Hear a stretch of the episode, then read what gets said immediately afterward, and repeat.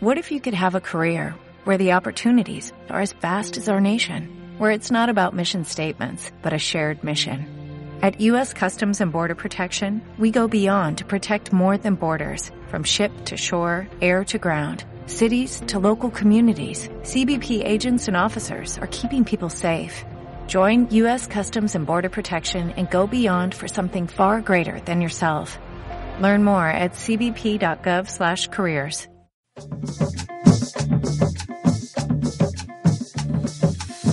La voz del derecho presenta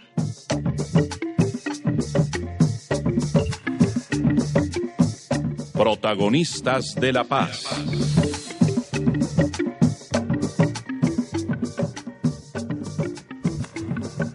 Una reflexión crítica y de contenido sobre la realidad colectiva. Realizan, producen y conducen Valentina Erazo, Laura Barón, Alejandra Barrera y Santiago Forero. Protagonistas de la paz.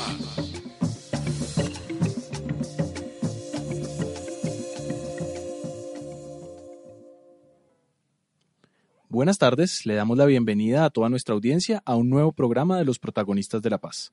Un programa comprometido con la visibilización de opiniones y vivencias en torno a la construcción de paz y la justicia transicional. Una apuesta de sensibilización a la opinión pública, a la academia, a los movimientos sociales y al Estado sobre la importancia de incluir en los debates jurídicos, sociales y políticos las diferentes voces y visiones como parte de un ejercicio democrático e incluyente.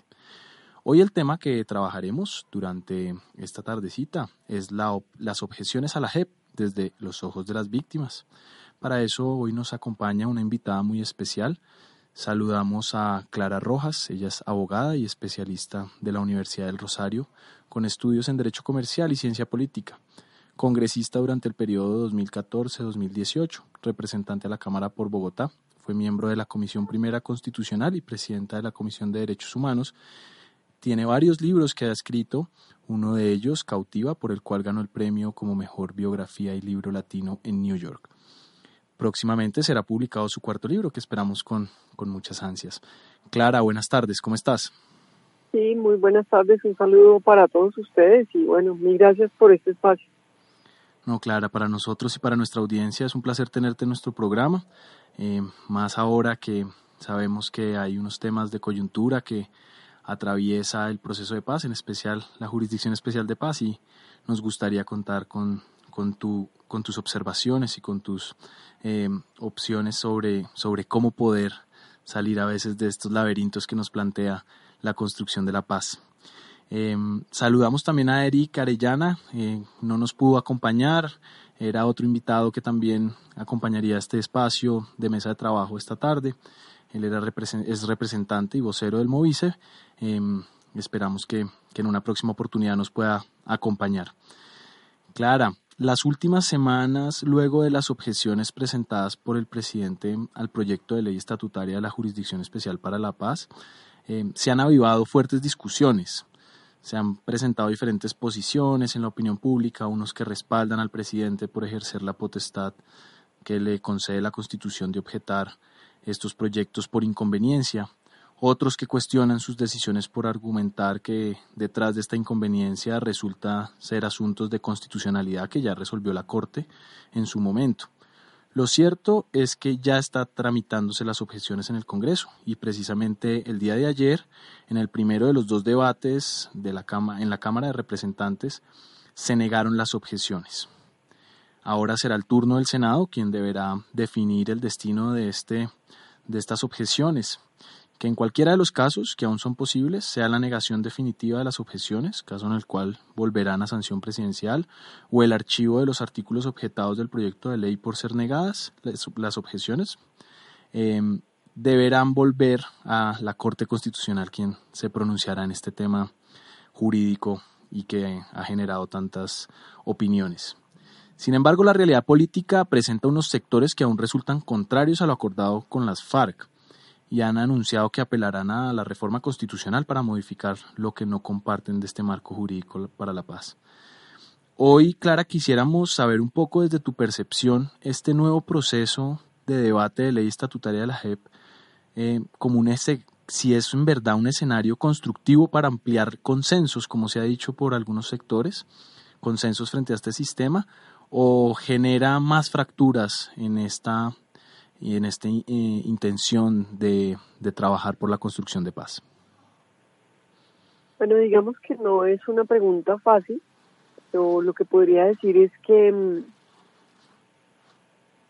yo veo muy positivo que avanzara ayer, digamos, el proceso en el sentido que en la Cámara ya tomó una decisión y que es muy posible que el Senado haga lo propio casi que en el mismo sentido. Al parecer es lo que se ha escuchado en los medios de comunicación. Las mayorías del Congreso están a favor de objetar las las objeciones, de manera que yo creo que a pesar de que el proceso ha sido tortuoso, pues digamos que ya se van superando los escollos y, creo que eso definitivamente pues va eh, señalando una ruta. Si era la intención de algunos de generar un mayor consenso, pues eso no se ha generado. Ya la mayoritaria votación en contra. Y, tampoco lo quisiera ver como totalmente negativo en que se generan más escollos, ¿no? Yo creo que Congreso está para eso, para tomar decisiones, sean a favor o sea en contra. Y bueno, el presidente lo sometió a su consideración, pues, pues, supongo que también habrá analizado que un escenario posible era que, no lograra la mayoría como se está dando hasta ahora. Claro de manera que yo lo que quisiera es como no, no anticiparnos a los hechos, simplemente tener en cuenta que se está sufriendo un proceso y que al parecer la gran mayoría apunta a que las objeciones pues no serían viables y al punto que la Cámara ya en la abrumadora votación de ayer pues ya la rechazó. Sí, a esto, a esto se suma también el pronunciamiento pues que tuvo en su momento la Corte Constitucional en la que pues explicaba que independientemente de, del procedimiento que, que debe surtirse en el Congreso de la República, finalmente estas objeciones, sea que se archiven o sea que se nieguen, eh, pues deberán ser objeto de pronunciamiento por la Corte Constitucional. Yo lo que diría es que si bien la Corte ya hizo un pronunciamiento preliminar en su momento cuando salió la sentencia correspondiente, que incluso es una sentencia bien interesante, casi unas 900 hojas en el cual va artículo por artículo señalando la pertinencia o no de cada una de las normas para ver si están de acorde a la Constitución o no, pues eh, pensaríamos que en el evento de ser objetada, pues es posible que la Corte casi que eh, pues así haga su pronunciamiento, pues sea muy semejante al que hizo con ocasión anterior, ¿no? De manera que yo lo que creo es que, que ahí se va dando el procedimiento y bueno, ya pareciera que que vamos pasando de este, de este camino que se, que se ha ido trazando y esperamos que de pronto pues ya se tome una decisión final, yo pensaría que eso pasará ahora en abril en el Senado y, quizá ya en la Corte en, los meses siguientes, en mayo y junio, ¿no? Sí, precisamente quizás es un escenario que fortalece las instituciones democráticas, eh, proponiendo, digamos, por vías jurídicas que están previstas por la Constitución, eh, la discusión de estos temas que pues definitivamente no resultan al parecer tan fácil de conciliar. Así es, pues yo lo que creo es que pues en su momento el presidente consideró realizar unas objeciones, creo que tenía la facultad constitucional para hacerlo, independientemente que después ya conociendo su contenido pues viéramos pues la discusión de, de presentó si realmente eran de conveniencia o eran de constitucionalidad, pero digamos que él ejerció esa potestad, consideró que era lo pertinente, lo que tenía que hacer, pues ya estamos, digamos que el balón está en el Congreso, ya es el Congreso el que está decidiendo si las objeta o no como tantos otros proyectos que en su momento pues ha aceptado o ha objetado. Yo recuerdo hace cuatro años también muchas veces objetamos varias eh, objeciones del presidente, quizá no, no en un proyecto de tan envergadura como este, pero digamos que ese, era ese es el trabajo del Congreso y en ese sentido pues nos parece valioso que, que se haya seguido el camino de la constitucionalidad y de las instituciones. Yo creo que eso también hay que verlo con esa mirada. Claro que sí. Precisamente, Clara, ya entrando un poquito en materia sobre esos, esas discusiones que se han dado en torno a, la crítica que, que, tienen ciertos sectores frente al marco jurídico para la paz, se hablaba, por ejemplo, en la objeción que hace el presidente del artículo 7, eh, que este artículo no establece de manera clara la obligación principal de los victimarios a reparar integralmente a las víctimas. El sistema, como está previsto, establece que la reparación será garantizada por el Estado de manera integral, adecuada, diferenciada y efectiva, bajo principios de justicia restaurativa, lo cual supondría que los victimarios asuman su responsabilidad y reparen a las víctimas. En la práctica, para las FARC esto se ha entendido más como en la entrega de bienes, en actos de reconocimiento de responsabilidad anticipada, en trabajo con, las comunidades afectadas que aún pues no, no, hemos visto mayor em, pues ejemplos o avances, sino pues está eh, descrito en el acuerdo y en la obligación de decir la verdad ante la JEP y ante las demás entidades, instituciones que prevé el acuerdo. Me gustaría preguntarte cómo ven la posibilidad de sentirse reparadas las víctimas desde, desde el marco de estas condiciones que prevé el, acto legislativo 01 del 2017 y si sientes desde tu percepción que hay cierto grado de satisfacción con esos mecanismos de reparación. Bueno, yo pienso que hay que diferenciar dos escenarios. Uno, digamos que es los actos voluntarios que hicieran este grupo antes de la empezar en vigencia, digamos, toda esta jurisdicción especial para la paz. Pues digamos que todos esos actos son bienvenidos. Es preferible que, lo hayan hecho a que no lo hayan hecho. Pero realmente una vez ya empieza la aplicación de la justicia especial para la paz, pues es cuando realmente nos vamos a ver abocados a, a ver que ellos eh, también cumplen y determina y estamos digamos a puertas de ver cómo se va a realizar el procedimiento ante esta jurisdicción. Hasta ahora estamos, digamos, en las versiones preliminares que ellos están dando. Y yo creo que también hay que dejarle un margen a la justicia para que opere. Ellos, dependiendo del grado, acuérdense que tienen una responsabilidad de aportar un nivel de justicia. De acuerdo a eso, pues los magistrados definirán qué sanciones eh, les impondrán. Y entonces ahí pues ya las personas que hemos en un momento ser considerados víctimas, pues también tendremos opción de considerar si hemos, eh, si nos encontramos totalmente satisfechas con esa situación. Pero hasta ahora me parece que hasta ahora estamos empezando. ¿no? Ahora también es importante mencionar que en esta nueva ley, nosotros incluso siendo congresistas presentamos una proposición para que las víctimas tuviéramos la opción de actuar como intervenientes especiales en los términos que la misma Corte Constitucional preveía y efectivamente muchos ya nos hemos hecho parte, aunque no se llama eh, jurídicamente o estrictamente parte en sentido procesal, pero por lo menos vamos a poder participar y eventualmente si consideramos la necesidad de, presentar algún recurso, pues es posible que se, se haga.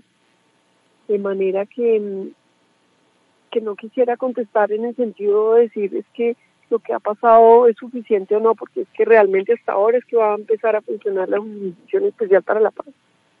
De acuerdo, hay que darle pues la opción, ¿no? De poder eh, trabajar, incluso eso es uno de los argumentos también que muchos sectores em, sacan a la opinión pública en relación a, estas objeciones que de alguna manera pareciera eh, retardar un poco el funcionamiento de, de la jurisdicción especial para la paz. Mm, me viene también a, la memoria pues el pronunciamiento que hizo ayer también el procurador en relación a mm, pues a ciertos eh, comandantes en especial al paisa que, mm, que pues desafortunadamente no ha participado en las citaciones que ha hecho la JEP. Eh, no sé si esto tampoco desde tu percepción se vea como, como que hay desafortunadamente una incertidumbre que también está llegando a, a los excombatientes frente a, frente a esta, esta oportunidad de justicia transicional. Sin duda es lo que ellos argumentan para no presentarse. Tanto él como Iván Márquez lo que argumentan es que no tienen las condiciones de seguridad ni jurídica ni física eh, para presentarse. Pero lo que yo entiendo es que las autoridades pues están tratando de brindarles mayor niveles de protección para que se puedan hacer parte. Ya si ellos no se hacen parte, ya es eh, responsabilidad de ellos y que asuman las consecuencias, porque digamos que tienen la puerta abierta para formar parte de una jurisdicción que creería yo que los beneficia. Pero, de nuevo, les corresponde a los magistrados en su momento pues tomar las decisiones que correspondan y yo creo que en los siguientes meses ya se resuelva definitivamente, digamos, la vigencia de esta ley estatutaria de la Jurisdicción Especial para la Paz, pues ya se irán superando obstáculos para que todas las personas que, que deban comparecer pues lo hagan, ¿no? Ya sin ninguna justificación de, no haberse presentado antes, ¿no? Sí, precisamente también surge obviamente la inquietud de cómo funcionaría em, pues la justicia ordinaria a la par de, de, la justicia transicional. Incluso, pues una de las objeciones, la objeción al artículo 79 literal J de este proyecto de ley estatutaria, em, argumenta que no es clara qué actuaciones se pueden restringir de los procesos de justicia ordinaria frente a personas cuyas acciones sean competencia de la JEP. Más allá de entrar en el debate técnico, jurídico, si estas precisiones ya están definidas, me gustaría saber cómo ves la posibilidad que a la par de un proceso de justicia especial transicional pueda adelantarse un proceso de justicia ordinaria hasta el momento en que se presente el caso ante el Tribunal de Paz, como lo, establece eh, el artículo yo lo que entiendo es que eso es una objeción del fiscal que en su momento presentó en toda la discusión de la ley estatutaria en el Congreso. Y ahí se analizó ampliamente y desafortunadamente pues él perdió, digamos que hubo unas mayorías que entendieron que, que no había esos crisis como él los estaba presentando. Digamos que hay unas circunstancias objetivas para que las personas que se que se acogieron a lo que señaló el acuerdo antes de noviembre del 2016, pues están sujetas a la Jurisdicción Especial para la Paz. Si ya son hechos sobrevinientes posteriores la vigencia de ese acuerdo, pues yo creo que para todos es claro que es la justicia ordinaria la que debe operar. Entonces, pues a la misma Corte le tocará dirimir esa situación si es que eventualmente se inicien situaciones en la justicia ordinaria, pero pensaría que, eso ya se debatió bastante en las discusiones que se dieron en la Jurisdicción Especial para la Paz. Fíjate que ahora tiene el Congreso la opción de considerarla si no la considera.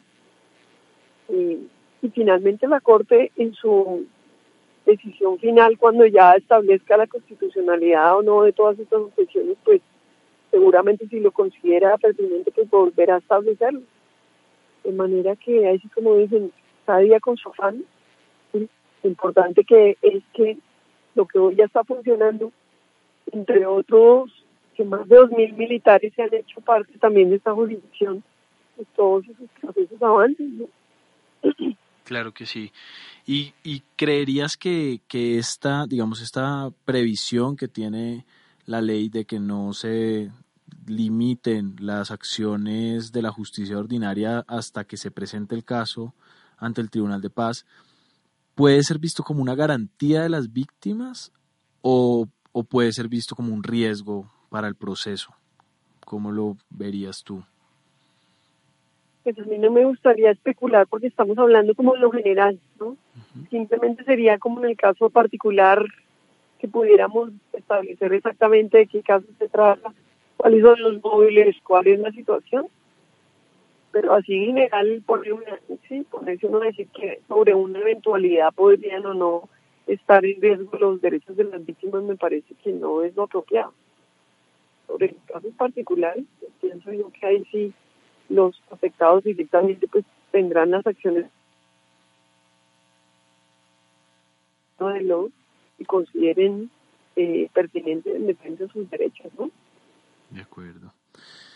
Sí, claro, ahí, ahí, ahí nos genera bastante inquietud cómo se puede solucionar esto, sobre todo porque pues sabemos que la seguridad jurídica también hace parte de uno de los principios que busca garantizarle a, a las personas que están bajo este sistema de justicia transicional eh, la certeza. Pero te digo, va a venir ahora la sentencia de la Corte.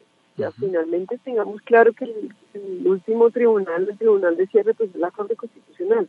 Una vez pasadas las objeciones, ya lo que se resuelva, pues la Corte entrará a volver a determinar cualquier situación y, lo que digan pues ya es lo que tenemos que acoger las eh, pues todos los actores, ¿no? Eh, porque presentar tantas especulaciones, pues yo creo que eso no, no funciona, ¿no? Genera inquietudes que de pronto posible que no se presenten, bueno, no sé, como darle margen a que los procesos se surten, bueno, ¿qué va a pasar las sucesiones? ¿Qué va a decir la Corte? Ya cuando pase eso, si ya todavía nos quedan dudas sobre algún tema, pues entonces ya surgirá eh, la necesidad de ver cómo se resuelve. Pero hasta hoy pues nos toca esperar a que surja este proceso, determinar cuál es a la final el, digamos, la el camino que van a tomar las objeciones y cuál va a ser la decisión final de la Corte. ¿No crees tú? Sí, de acuerdo, de acuerdo. Por ahora solo tenemos la, la sentencia C80 del 2018 eh, en relación, pues... Una sentencia súper completa. Yo creo que invitar a todos los oyentes porque realmente no van a hacer un análisis de lo que es eh, una jurisdicción especial, cuáles son los delitos de lesa humanidad, cuáles son los parámetros que tuvieron en cuenta. A mí me parece que realmente tuve oportunidad de volverla a leer en los días pasados y me, me pareció bien interesante. Me parece que realmente es un instrumento fundamental de pedagogía para que también no haya tanta especulación, ¿no? Como a veces se presenta. De acuerdo, y en esa sentencia pues nos dice que no, pues pueden ir de la par hasta ese momento. Por ahora esas la, la, las decisiones que ha, que ha tomado la Corte Constitucional, constitucional y esperaremos pues que se pronuncie ya de fondo en su momento una vez se surta este proceso de las objeciones. Eh, Clara, tú ahorita nombrabas el tema también de, de, la renuncia de la acción penal frente a crímenes de lesa humanidad, genocidio y crímenes de guerra, que es otro de los temas bastante álgidos y que eh, fue objeto también de las objeciones. no tanto a la renuncia, sino las consideraciones. Yo hacía referencia a las consideraciones que tuvo la Corte para mirar cada uno de los eh, elementos mm, eh, cuando entró a fallar la constitucionalidad, digamos, de de las amnistías y de los indultos que se daban y de las penas, eh, o mejor, de las sanciones que iban a poner en cada caso. A eso quería referirme. Sí, y, y yo quisiera preguntarte en ese sentido, ¿cómo, ¿cómo ves el tema de las estrategias de priorización y atribución de responsabilidad a estos máximos responsables, entendidos como los que tenían pues el mando de las operaciones y que puedan garantizar también la satisfacción de los derechos de las víctimas? ¿Es esto un mecanismo también que puede garantizar este, estos derechos de las víctimas que finalmente pues son el centro del proceso? Pues digamos que yo diría que no hay un mecanismo perfecto. Digamos que nosotros en Colombia ya hemos tenido una serie de procedimientos, el último fue el de justicia y paz. Y en ese tuvimos, si no estoy más mal, de 30 mil postulados y hasta el sol de hoy hemos tenido como unas 90 sentencias, justamente porque había tantos postulados eh, que se corrieron los términos y el nivel, digamos, en que la jurisdicción pudo dar eh, o atender las situaciones, pues hoy en día se circunscribe a 90 a 100 casos, igual es interesante mirarlos, creo que ya en las publicaciones, en fin. Digamos, se hizo un esfuerzo, pero nunca fue suficiente. En este caso, pues se tomó otra opción, que fue tratar de, mirar el tema de los máximos responsables. Y, y bueno, digamos que este es otro camino que se tomó. Eh, ninguno de los dos diría yo que es totalmente satisfactorio porque siempre habrá gente que no logre mm, pues una satisfacción total. Pero digamos que fueron las alternativas que se escogieron para poder eh, pues, lograr un acuerdo de paz. Yo pienso que eso es lo que eh, pues hay que tener como premisa. Ahora, en cada caso particular, te repito, las víctimas siempre tienen la opción de participar como intervinientes especiales. Entonces, en esta medida, si en algún momento notan que, que no han sido tenidos en cuenta en ABCY, pues también se pueden hacer parte. De acuerdo. Y precisamente, eh, pues en ese sentido también hay un tema que, que es bastante álgido y es, y es cómo las, las víctimas eh, pueden participar cuando, cuando se dan procesos también de extradición, ¿cierto? Pues tenemos el antecedente de la, de la ley 975 que se estaba, digamos, tramitando a máximos responsables del paramilitarismo y, y de alguna manera pues se dio su extradición y algunos sectores de víctimas sintieron que sus derechos pues eran, eran violentados. ¿Cómo, ¿Cómo consideras tú que estos procesos de extradición eh, pueden adelantarse, pero a la vez garantizar los derechos de las víctimas a la verdad, a la justicia, a la reparación y por supuesto la no repetición. Sí, pues digamos que es un tema difícil de, resolver porque ahí básicamente es un tema de priorizan es eh, a qué justicia tienen primero. Si los extraditan es porque cometieron algún tema de narcotráfico y tienen que rendir cuentas en la justicia americana. El tema es que después haya el compromiso de que los vuelvan a repatriar y terminen de cumplir su sentencia en Colombia. Otro es que atiendan aquí primero y después vayan. Eh, pero eso ya le corresponde a los magistrados determinar eh, cómo es. Importante es que en ambos casos pues, logren cumplir con ambas con ambas eh, jurisdicciones, por así decirlo, ¿no? Sí, de corresponde a los magistrados. No, no dejar de lado. También el, el hecho pues en teoría, así hubieran, eh, ¿cómo se dice?, extraditado a algunos, pues en teoría ellos deben volver a, cumplir a Colombia en algún momento cuando cumplan sus penas con lo que quedó pendiente aquí, ¿no? Si es que quedó pendiente. Eh, hay que ver si operan los términos de prescripción, en fin, cómo quedó esa situación. esto es un tema de justicia y paz. ahorita no lo tengo como tan en la en la mente, eh, pero digamos que eso sería una eventual situación. Siendo que los temas de extradición ya también son largas condenas, ¿no? No sé si después de todo ese tiempo también les quede tiempo para volver, en fin. Hay situaciones que son discutibles, otros preferirían que dijeran aquí la verdad y después los extraditaran para cumplir allá otras cosas, pero pues digamos que es a los magistrados a los que les, les toca, digamos, resolver, por así decirlo, esa papa caliente. De acuerdo. Y en el ámbito político, ¿tú cómo sientes que a veces puede ser utilizada esta estrategia o, digamos, estos acuerdos de extradición que se tiene con otros países eh, para incluso, pues, esquivar un poco los procesos que se tienen que adelantar también a nivel interno? Porque, porque también sabemos que hay sectores que han planteado estas posiciones, que que desafortunadamente se han utilizado los procesos de extradición como lo dicen eh, ellos mismos, para extraditar la verdad. No sé si eso en muchos eh, casos eh, ponga en una situación de, pues, de indefensión a las víctimas frente a, su posibilidad de, de, obtener la verdad y la justicia. No sé si, en, si, si, digamos, esos procesos puedan tener cierto grado de, de, de limitación eh, garantizando, como, como también lo dicen muchos defensores de víctimas, pues este derecho como centro de los procesos de justicia transicional. Sí, es un tema delicado y complejo. Finalmente pues, hay distintas posiciones eh, y volvemos al tema de justicia y paz. Hay tantos que estuvieron aquí finalmente tampoco han, han entendido total verdad sobre sus situaciones. Yo incluso hace un rato estaba con una reunión y me encontré incluso con unas víctimas de, los delitos perpetrados bajo esta ley me decían que a nosotros no nos han puesto cuidado y nos falta como mayor atención en este sentido. Entonces, eh, pero porque aquí también la justicia no operó, y porque el cúmulo de casos es tan alto, es muy difícil también darle cumplimiento a todos los a todos los actores. Entonces, pues yo creo que eso tiene de largo como de ancho y lo más importante es que el camino que hayan escogido, en este caso las instituciones y lo que ya está operando es funciones, pero lo déjenlo funcionar. Aquí hasta ahora estamos empezando y ya quieren parar todo. Pues lo importante es como darle el marco de acción, porque si lo dejáramos en la justicia, en aras de la discusión, en la justicia ordinaria todo, si no hubiéramos hecho justicia eh, especial para la paz, pues los niveles de impunidad son altísimos, más del 99% resolver.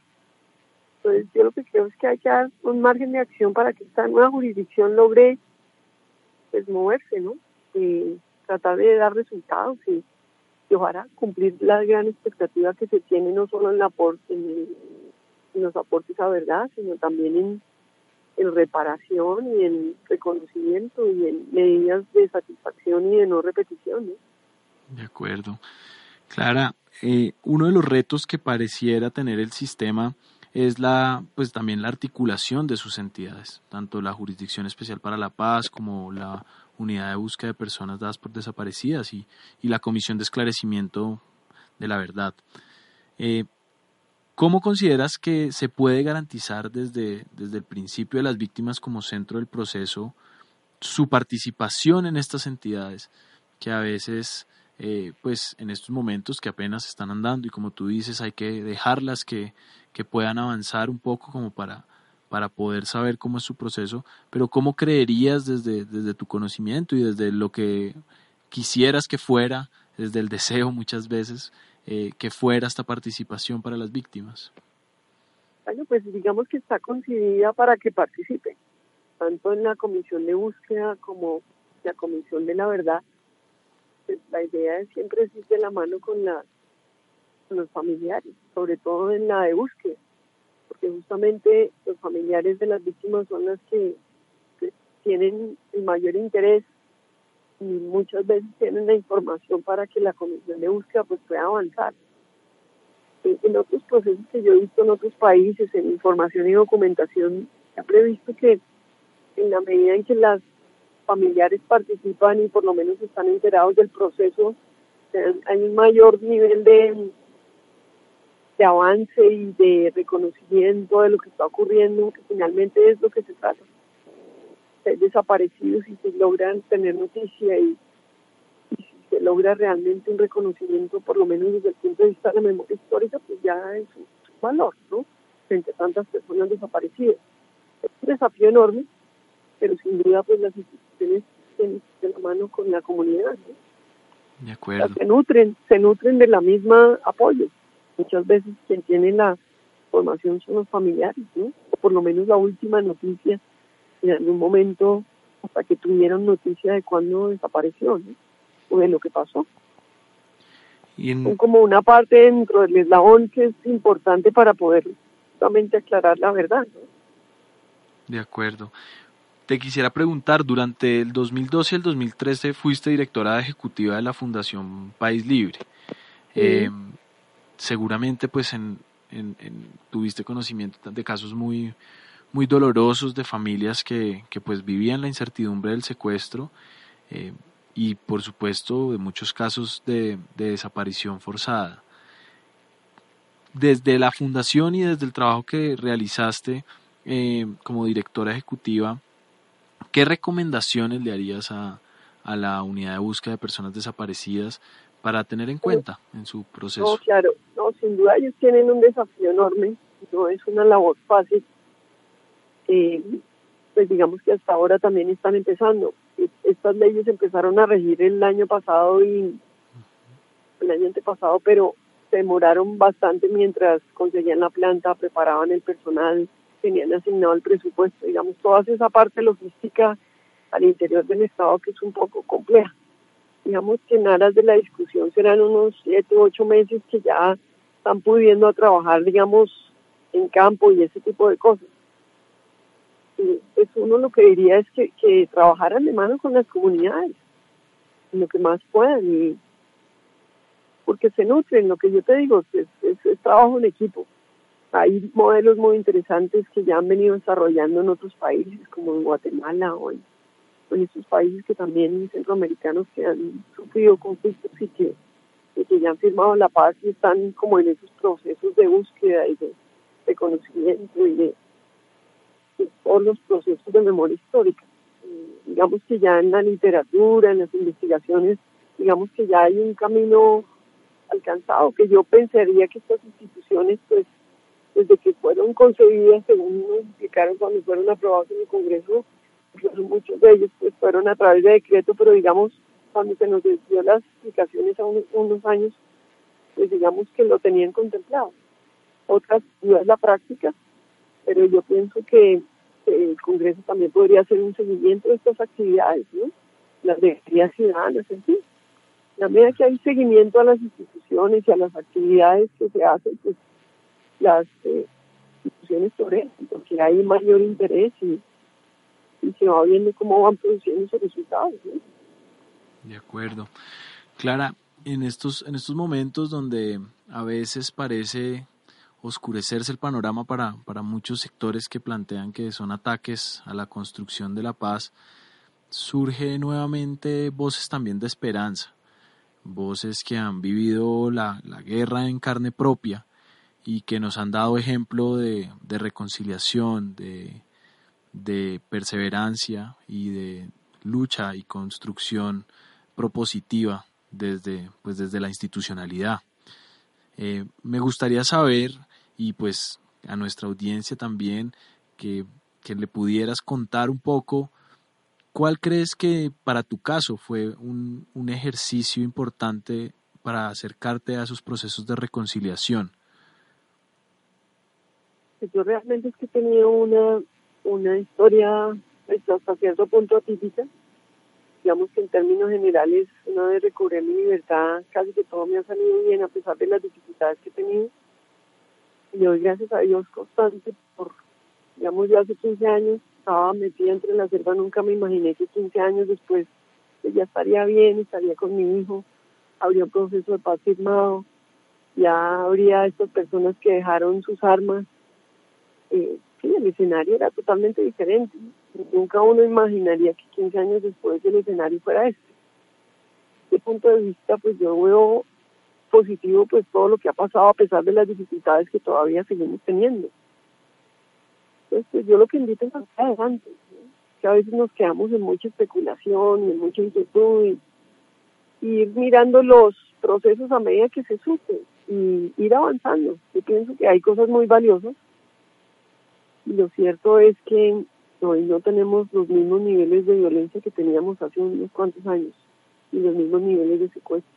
lo que tenemos que, que mirar es que, eso se mantenga positivo y que así como ya no hay esos niveles, pues también en la ciudad la gente tenga su seguridad. Que hoy el problema que afronta el país es más de seguridad ciudadana.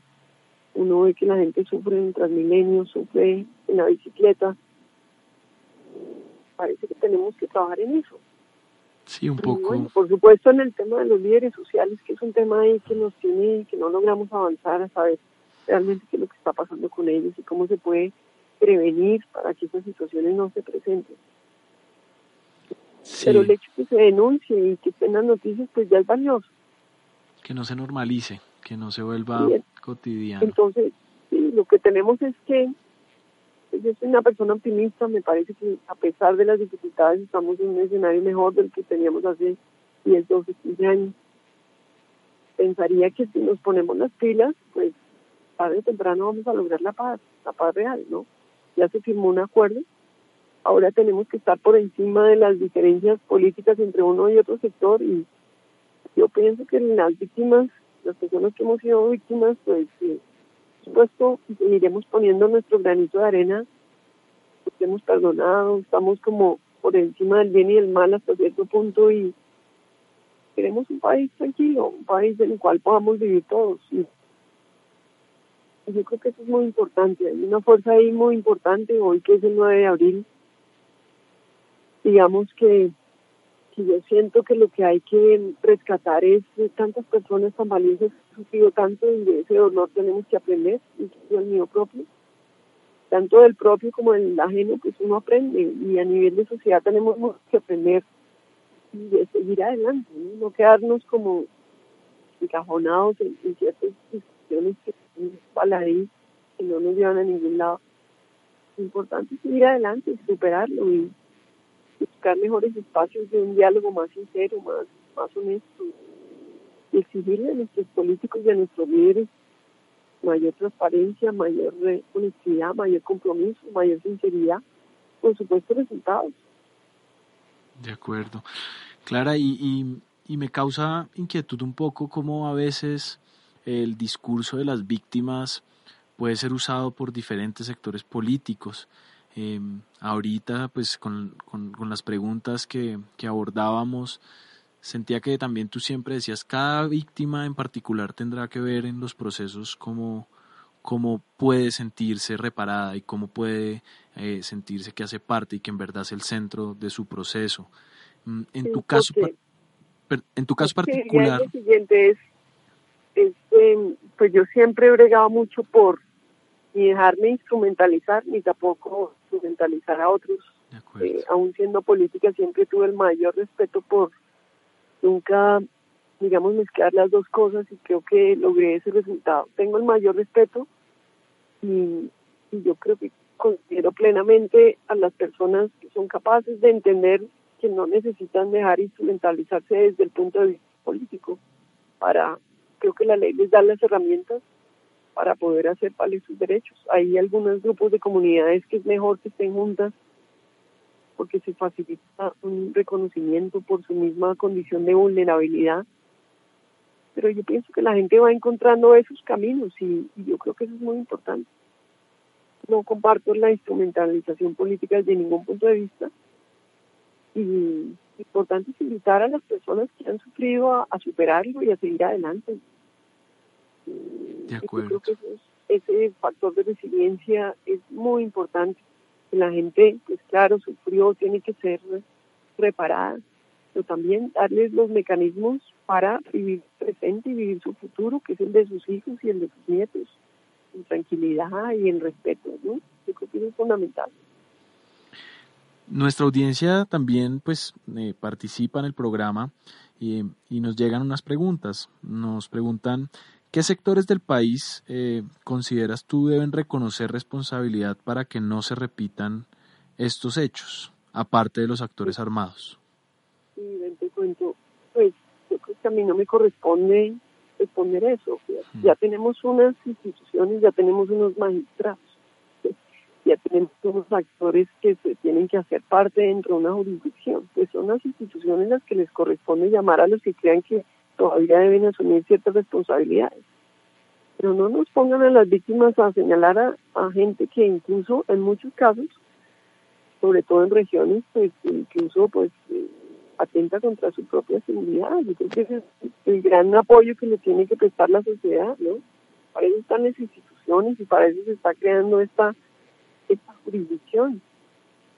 Y bueno, yo creo que es un camino que sigue por delante y, y con esto pues quiero agradecerles también el, el espacio y el tiempo. Y, bueno, ya por la hora me toca irme despidiendo. Claro que sí, Clara. Muchísimas gracias por acompañarnos. No, no quisiera despedirme sin antes hacerte dos últimas preguntas. Por un lado, ¿qué mensaje le mandarías a, a los diferentes poderes públicos que están tomando grandes decisiones para el país, a las fuerzas políticas y en general a la sociedad que está a la expectativa de lo que está pasando? Bueno, empezaría por la sociedad, mis conciudadanos, a no desfallecer, a, seguir soñando que podemos tener una paz. Y yo creo que eso es importante, encontrar un camino de reconciliación y, sobre todo de lograr un ambiente tranquilo para poder vivir. Y no sé, en ese orden de ideas también pedirle a los políticos que una mayor responsabilidad, ¿no? No estos pronunciamientos a veces como tan desfasados y como tan de cajón que finalmente no corresponden a la realidad y que tampoco dan ninguna solución. Yo creo que es una mayor responsabilidad en lo político. Y a las instituciones pues también que hagan su mejor esfuerzo. Yo creo que algunas están tratando, otras hay que dejarlas que funcionen y otras por supuesto hay que estar encima para que se muevan. Entonces, eh, yo creo que todos, en la medida en que todos los colombianos, desde donde en la orilla que estemos, hagamos nuestro mejor esfuerzo, que seguramente tendremos muy pronto un mejor país. Perfecto. de nuevo, mil gracias por este espacio y una feliz noche para todos. Muchas gracias, Clara. Y antes de despedirte, cuéntanos un poquito este cuarto libro que vas a sacar. ¿De qué se trata? Como para dejar a nuestra audiencia interesada un ah, poquito. Muchas gracias. Esa es sorpresa. Ya cuando ya salga publicado, con mucho gusto, otro día hablamos. Bueno, te esperamos en estos micrófonos abiertos para, que, para que nos cuentes también de este libro que, va a salir. Muchísimas gracias. Y... Un abrazo y saludos cordiales y feliz noche. Feliz noche, muchas gracias. A nuestra audiencia, pues los dejamos con estos mensajes que, que nos plantea Clara, estas reflexiones importantes, un llamado a la unión, eh, un llamado a no desfallecer, a la sociedad en general, a seguir creyendo en la construcción de paz a nuestros representantes políticos, a los diferentes sectores que hoy están tomando decisiones muy importantes, eh, entender la responsabilidad que tienen hoy para nuevas generaciones y para un conjunto de personas que siguen confiando en que se puede construir un país mejor. y por supuesto a nuestras entidades, a nuestras eh, cortes, a nuestro Congreso, a, nuestro presidente, a todas las personas que hacen parte del Estado, eh, no olvidar que tenemos que dar nuestro mejor esfuerzo, que la construcción de paz es algo que se construye día a día y por supuesto pues las víctimas también hacen parte de este proceso y a veces hay que escucharlas más a ellas que, que, abrogarse el, el, honor o, el, o la situación de poder tener la palabra de ellas. Eh, los invitamos a un nuevo programa de protagonistas de la paz la próxima semana. Esperamos que, que tenga muchas vistas este programa, que nos comenten qué tal les ha parecido, eh, que nos sugieran temas que, que, son de interés para nuestra audiencia eh, y los esperamos en una próxima oportunidad acá en Protagonistas de la Paz. Muchas gracias.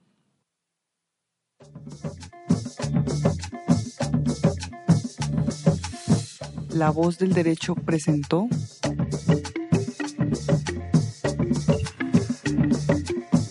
Protagonistas de la paz.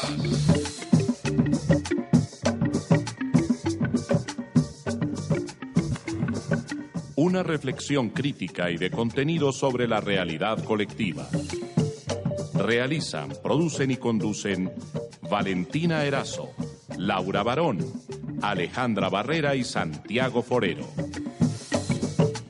Protagonistas de la paz.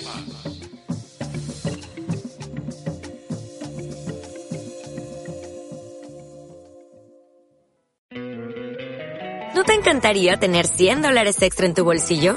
Haz que un experto bilingüe de TurboTax declare tus impuestos para el 31 de marzo y obtén 100 dólares de vuelta al instante. Porque no importa cuáles hayan sido tus logros del año pasado, TurboTax hace que cuenten. Obtén 100 dólares de vuelta y tus impuestos con 100% de precisión. Solo con Intuit TurboTax. Debes declarar para el 31 de marzo. Crédito solo aplicable al costo de la presentación federal con TurboTax Full Service. Oferta sujeta a cambios o cancelación en cualquier momento.